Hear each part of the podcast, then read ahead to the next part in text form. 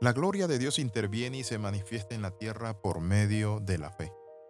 Es decir, Dios muestra su poder y su gracia. Bienvenido al devocional titulado Manifestando la gloria de Dios. ¿Cómo podemos nosotros ver manifestada la gloria de Dios o hacer que se manifieste por medio de nuestra vida? La Biblia nos muestra a nosotros algo en Juan capítulo 6 versículo 28. Y le dijeron, ¿qué haremos para que pongamos en práctica las obras de Dios? Respondió Jesús y le dijo, esta es la obra de Dios que creáis en el que Él ha enviado. La transición de la unción a la gloria de Dios está despertando en la presente generación hambre por llegar a vivir fuertemente en la presencia de Dios.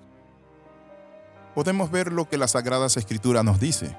Que ellos siguieron a Jesús en Juan capítulo 6, versículo 28-29 tiene como contexto cuando Jesús multiplica los panes y los peces del otro lado del mar entonces la gente se quedó admirada, impresionada. Pero Jesús le dice a los discípulos, váyanse, naveguen en la noche.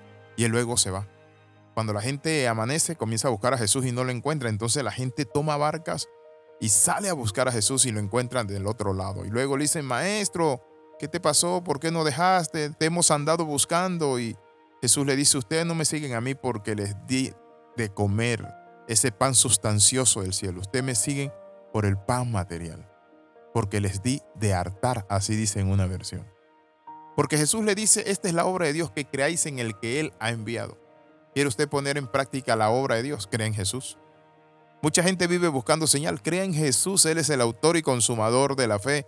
Él es el camino, la verdad, la vida, la puerta. Él es el agua viva, el pan que descendió del cielo. Él es la resurrección. Él es el alfa y el omega, el principio, el fin, el todo y en todo es Jesús. Entonces esta gente pareciera, entre comillas, que tiene interés en Jesús. No, no tenía interés en Jesús. Tenía interés en sus milagros. Tenía interés en lo que Jesús le podía dar. Tenían interés porque Jesús multiplicaba los panes y los peces. Los ciegos miraban, los leprosos eran limpiados. Entonces no tenían un interés real. ¿Por qué les digo esto? Porque en Juan capítulo 6, versículo 66 del libro de Juan, podemos ver lo que dice la Biblia, que cuando Jesús los confrontó, les habló fuerte y les dijo lo que tenía que decirle. La Biblia dice, desde entonces muchos de sus discípulos que andaban con él se apartaron de él. Qué interesante. Muchas veces nosotros creemos que podemos engañar a Dios y a Dios nadie lo puede engañar. Cuando hablamos de la gloria de Dios es honor, fuerza, poder, entorno, majestad, hermosura, reconocimiento, pero también santidad, grandeza y magnificencia. La gloria de Dios es exaltarle. Esa es la gloria de Dios es darle el lugar que Él merece en nuestra vida, es reconocerlo, es alabarle en los momentos difíciles de nuestra vida. Cuando tú lo haces, tú le estás dando gloria a Dios. Por eso Pablo le decía a los hermanos en Corintio, y todo lo que hagáis, hacedlo para la honra y gloria de Dios. Es decir, el fundamento de la gloria, tanto en hebreo como en griego, contiene e involucra todo lo que Dios es, con todos sus atributos, virtudes, carácter, naturaleza, perfección. Cuando hablamos de que nosotros hemos sido llamados para darle gloria a Dios, es para glorificarlo por medio del evangelismo, cuando le compartimos a alguien. Es para anunciar sus testimonios, sus maravillas. Es para exaltarle con nuestros labios, nuestro corazón. Es para rendirnos ante su voluntad y hacer y seguir sus mandamientos. Hoy quiero invitarte para que veamos las señales de la gloria de Dios en la tierra. Porque hay señales de la gloria de Dios en la tierra.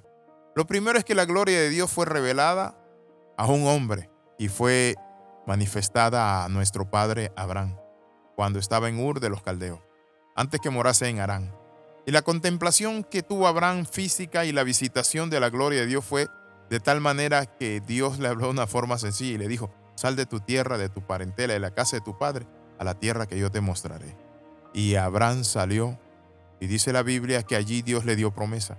Y Abraham fundamenta una familia con su testimonio de vida y luego se convierte en un patriarca. Tiene hijos y luego nace el pueblo de Israel. La gloria de Dios se le reveló a esta familia, pero la gloria de Dios se está revelando a muchos hombres. ¿Cómo entrar en el ámbito de la revelación y la manifestación de su gloria? Simplemente es entregando nuestra vida a Jesús, viviendo en su voluntad, pidiendo sabiduría, siendo humilde, y Él poco a poco nos va revelando su gloria hasta que nosotros maduremos y le conozcamos plenamente. Oramos, Padre, en el nombre de Jesús. Te damos gracias por tu gloria, por tu presencia. Señor, queremos conocerla más y más cada día. Amén y amén. Escriba al más 502 42 45 60 89. Le saluda el capellán Alexis Ramos. Recuerde las 13, comenta, comparte y crece. Nos vemos en el próximo devocional.